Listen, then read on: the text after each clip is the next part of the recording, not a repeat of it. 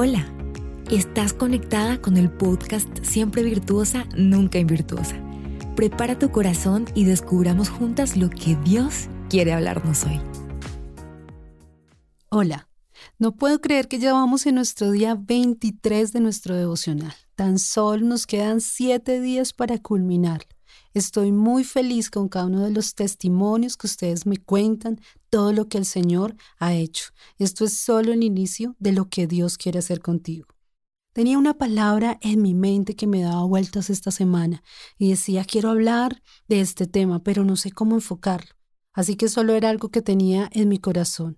Y cuando leí el proverbio del día para hacer el estudio, encontré esa palabra que había tenido metida en mi mente toda la semana. Y está en el capítulo 23, el verso 17 y 18. Dice, no envidie tu corazón a los pecadores, antes vive siempre en el temor del Señor, porque ciertamente hay un futuro y tu esperanza no será cortada. Así que hoy quiero hablarles de la esperanza. Esta palabra es hermosa, su significado es muy lindo. La esperanza es un estado anímico interno caracterizado por el optimismo que tienes cuando esperas un resultado favorable hacia algo. La palabra proviene del latín esperare, que significa, bueno, esperar. Para llegar a este estado de esperanza es necesario tener confianza en la probabilidad de que lo anhelado llegará.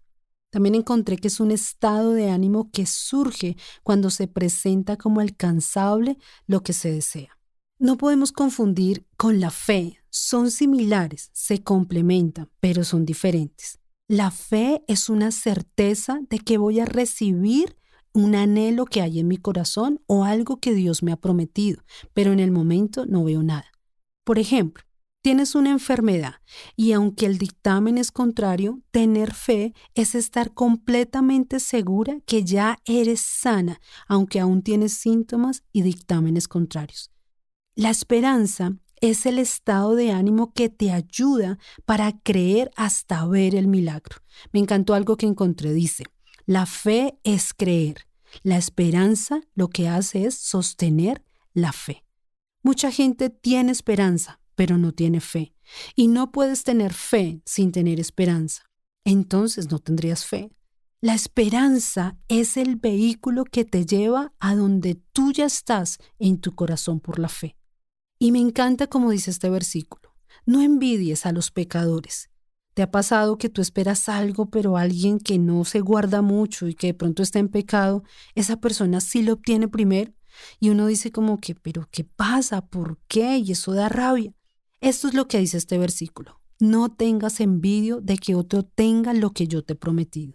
Dios dice, sigue teniendo temor, o sea, sigue guardándote, porque sí hay un futuro y tu esperanza es lo que sostiene tu fe para que no sea cortada. Tu esperanza no será frustrada, tu esperanza no será quebrada. El doctor Derek Prince fue un maestro de la palabra muy relevante para este tiempo. Él tenía la habilidad de explicar la profundidad de la palabra de una forma única. Sus libros son excelentes.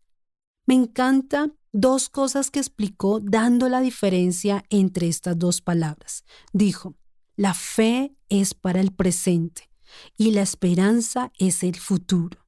La fe está en el corazón, porque dice con el corazón se cree. La fe está en el corazón, pero la esperanza está en la mente. Me encanta como lo decía, la fe es creer ahora que yo lo voy a tener, pero la esperanza es que yo voy a mantenerme hasta ese futuro donde lo voy a obtener. Dios hoy te promete que hay un futuro, que es necesario que el anhelo siga ardiendo en tu corazón para que tú puedas mantenerte hasta el cumplimiento, hasta que abraces la promesa. La esperanza sostiene la fe para alcanzar el milagro. La mujer virtuosa miraba con una sonrisa el futuro. Hoy sonríele a tu futuro y permite que la esperanza te mantenga tu estado de ánimo arriba, con optimismo, sabiendo que Dios tiene ese futuro, sabiendo que Dios tiene el cumplimiento de la promesa. Si hoy tú lo crees, tú tienes la fe, tienes la fe para creer que Dios te está hablando y te está prometiendo algo, pero necesitas la esperanza para llegar hasta allá. Necesitas la esperanza para crear ese vehículo que te a donde está el cumplimiento de esa promesa. Así que hoy es un día para que subas el ánimo y para que permitas que la esperanza te lleve al cumplimiento de eso que has soñado y has anhelado. Hoy es un día donde vas a permitir adorar al Señor con todo tu corazón para que la esperanza se avive dentro de ti.